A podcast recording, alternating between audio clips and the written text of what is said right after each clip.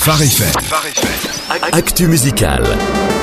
Et l'actu musicale qui nous emmène au Québec cette semaine, Jonathan. Eh oui, on va dans une église du sud de Montréal, une église qui a vu grandir deux jeunes passionnés de musique qui s'appellent Jade et Joseph. Décidément, une église, c'est quand même un super vivier de talent. Ouais, c'est sûr, hein, en même temps, on a l'occasion d'y chanter régulièrement, d'y jouer de la musique, bref, euh, les prétextes pour trouver et travailler son talent ne manquent pas, on, euh, ne manquent pas plutôt.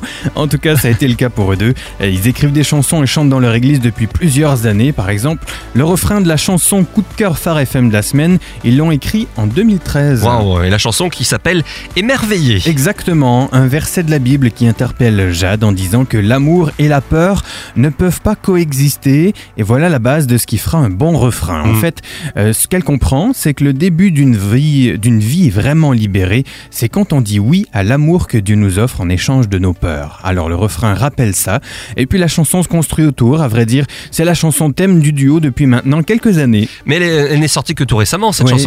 Effectivement, c'est qu'en 2018 qu'un ami leur suggère d'enregistrer le titre. Alors, ils vont décider de passer le cap. Ils se sont entourés de Simon Bellavance. C'est le cofondateur du groupe Whistleblazer qu'on Mhm. connaît bien, guitariste occasionnel d'Impact aussi, qui les a aidés pour un arrangement électro. Un autre de leurs amis les a accompagnés pour l'étape studio. C'est souvent comme ça que naissent les projets avec Mhm. un réseau d'amis. hein.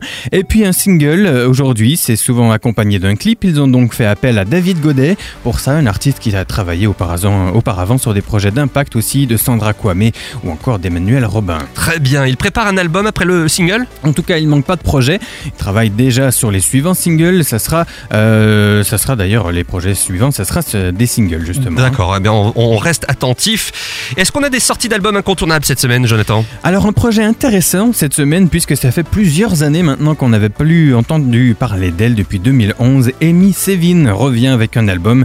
Il s'appelle Unveiled et c'est pas mal du tout. Et c'est d'ailleurs tout aussi pour cette semaine. Je m'en mêle les pinceaux. hein. C'est pas grave, c'est férié aujourd'hui, c'est normal. On- per- personne ne nous, nous en voudra. On est, on est là, on est sur le pont. Ok, des scoops alors sinon. Oui, Une surprise de la part de Switchfoot qui, euh, pour l'annonce de leur tournée européenne en ouverture de Bon Jovi, annonce un EP enregistré en live à Atlanta.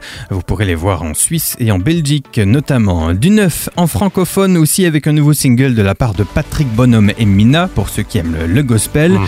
Un nouveau projet annoncé pour le leader de louange bordelais Jérémy Besnard. Ça devrait être un EP à sortir cet été.